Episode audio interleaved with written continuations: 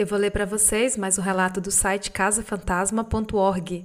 Esse foi enviado pela Paula de São Paulo e o nome do relato é O meu filho mais novo.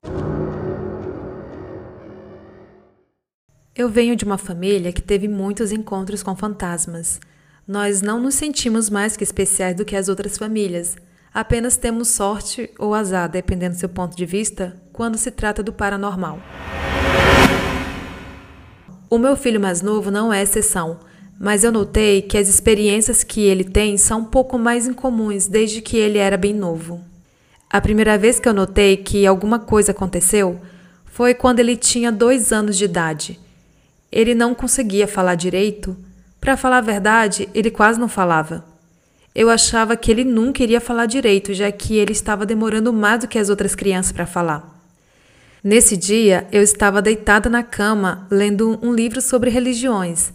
Eu estava lendo uma parte onde aparecia uma figura do Buda, uma estatueta dele com a barriga aparecendo.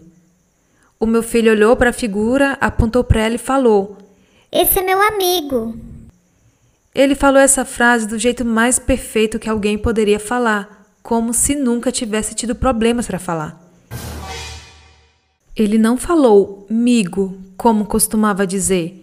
Falou este ao invés de esse, que era o que ele sempre falava. olhei para a cara dele e ele estava sorrindo enquanto apontava para a figura. Então ele deitou na cama e eu pedi para ele repetir o que tinha dito. Ele se sentou ao meu lado de novo e olhou para minha cara e ficou só me olhando. Eu pedi para ele repetir e ele simplesmente falou: "Que, mamãe?" Eu tentei ficar conversando com ele um tempão para ver se ele falava alguma coisa de novo, mas ele só falava do jeito que sempre falava. Não preciso dizer que eu fechei o livro e dei ele para minha irmã na manhã seguinte. Não muito tempo depois disso ter acontecido, estávamos visitando a minha mãe em Atibaia. Na parede da casa dela tem uma imagem de Jesus, que por acaso está lá desde sempre. Como eu já falei antes, o meu filho tinha apenas dois anos, então eu ainda não tinha falado sobre Jesus com ele. E até aquele dia eu nunca tinha levado ele a uma igreja. Nós dois fomos dormir na sala onde está a imagem de Jesus. Na manhã seguinte, quando acordamos, ele apontou para a imagem na parede e falou: Mamã, o homem da foto falou com eu de noite. Eu perguntei o que ele tinha dito e ele me respondeu: ele falou que amava a gente e era para eu ser um bom menino. Então ele me contou que quando o homem na figura falou com ele, ele tinha um círculo de luz na cabeça.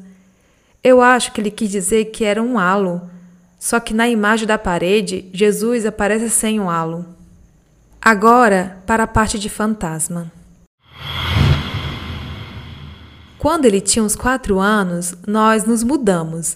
Um dia ele começou a falar com um amigo imaginário, chamado Gasparzinho. Eu perguntei por que ele chamava amigo dele assim e ele falou que era porque o amigo dele era um fantasma camarada. Eu não dei muita atenção, achando que talvez ele tivesse visto o desenho da televisão e tivesse pegado essa história toda de lá. Só que às vezes, quando ele estava assistindo a TV, ele olhava para o lado para responder alguma pergunta do Gasparzinho. Ele me falava que o Gasparzinho queria que ele me falasse que eu era bonita e coisas assim. Então um dia eu encontrei uma vizinha nossa. Ela morou na nossa casa um tempo, antes da gente se mudar para lá.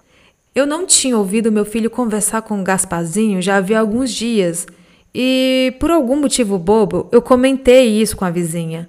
Ela simplesmente ficou branca, feito um lençol. Ela falou que um homem que morou na casa alguns anos antes dela se mudar tinha se suicidado na casa. Um outro vizinho foi reclamar com ele por causa da música que estava muito alta e achou o corpo dele no corredor.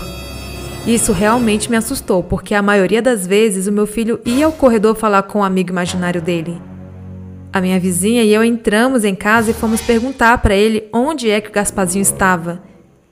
Ele nos falou que o Gasparzinho tinha ido embora porque a polícia veio e o levou embora e que ele era um homem mau. Eu podia escrever sobre mais coisas que acontecem com ele, mas são muitas. Quem sabe algum dia eu volto a escrever alguma outra história.